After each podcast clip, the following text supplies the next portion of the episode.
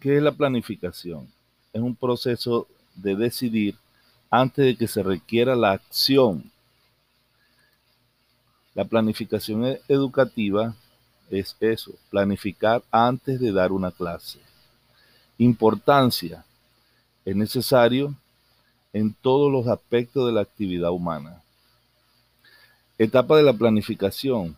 Diagnóstico, pronóstico, análisis de selección, de estrategia, definición de objetivos y metas cuantitativas, programación y formulación de plan, ejecución de planificación, control y evaluación.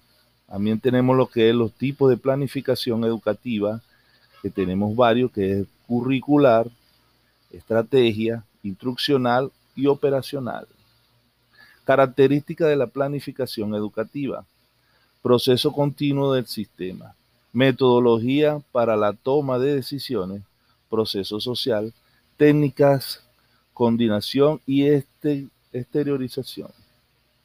Integración.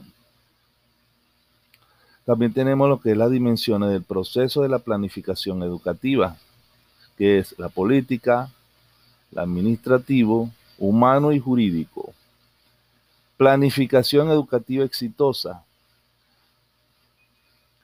¿Para qué? ¿Cómo hacer? ¿Qué hacer? ¿Con qué? ¿Con quién? ¿Y cuándo?